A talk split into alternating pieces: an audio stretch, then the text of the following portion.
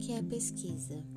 Bom, em uma definição geral, podemos dizer que a pesquisa é o procedimento racional e sistemático que tem por objetivo proporcionar respostas aos problemas propostos.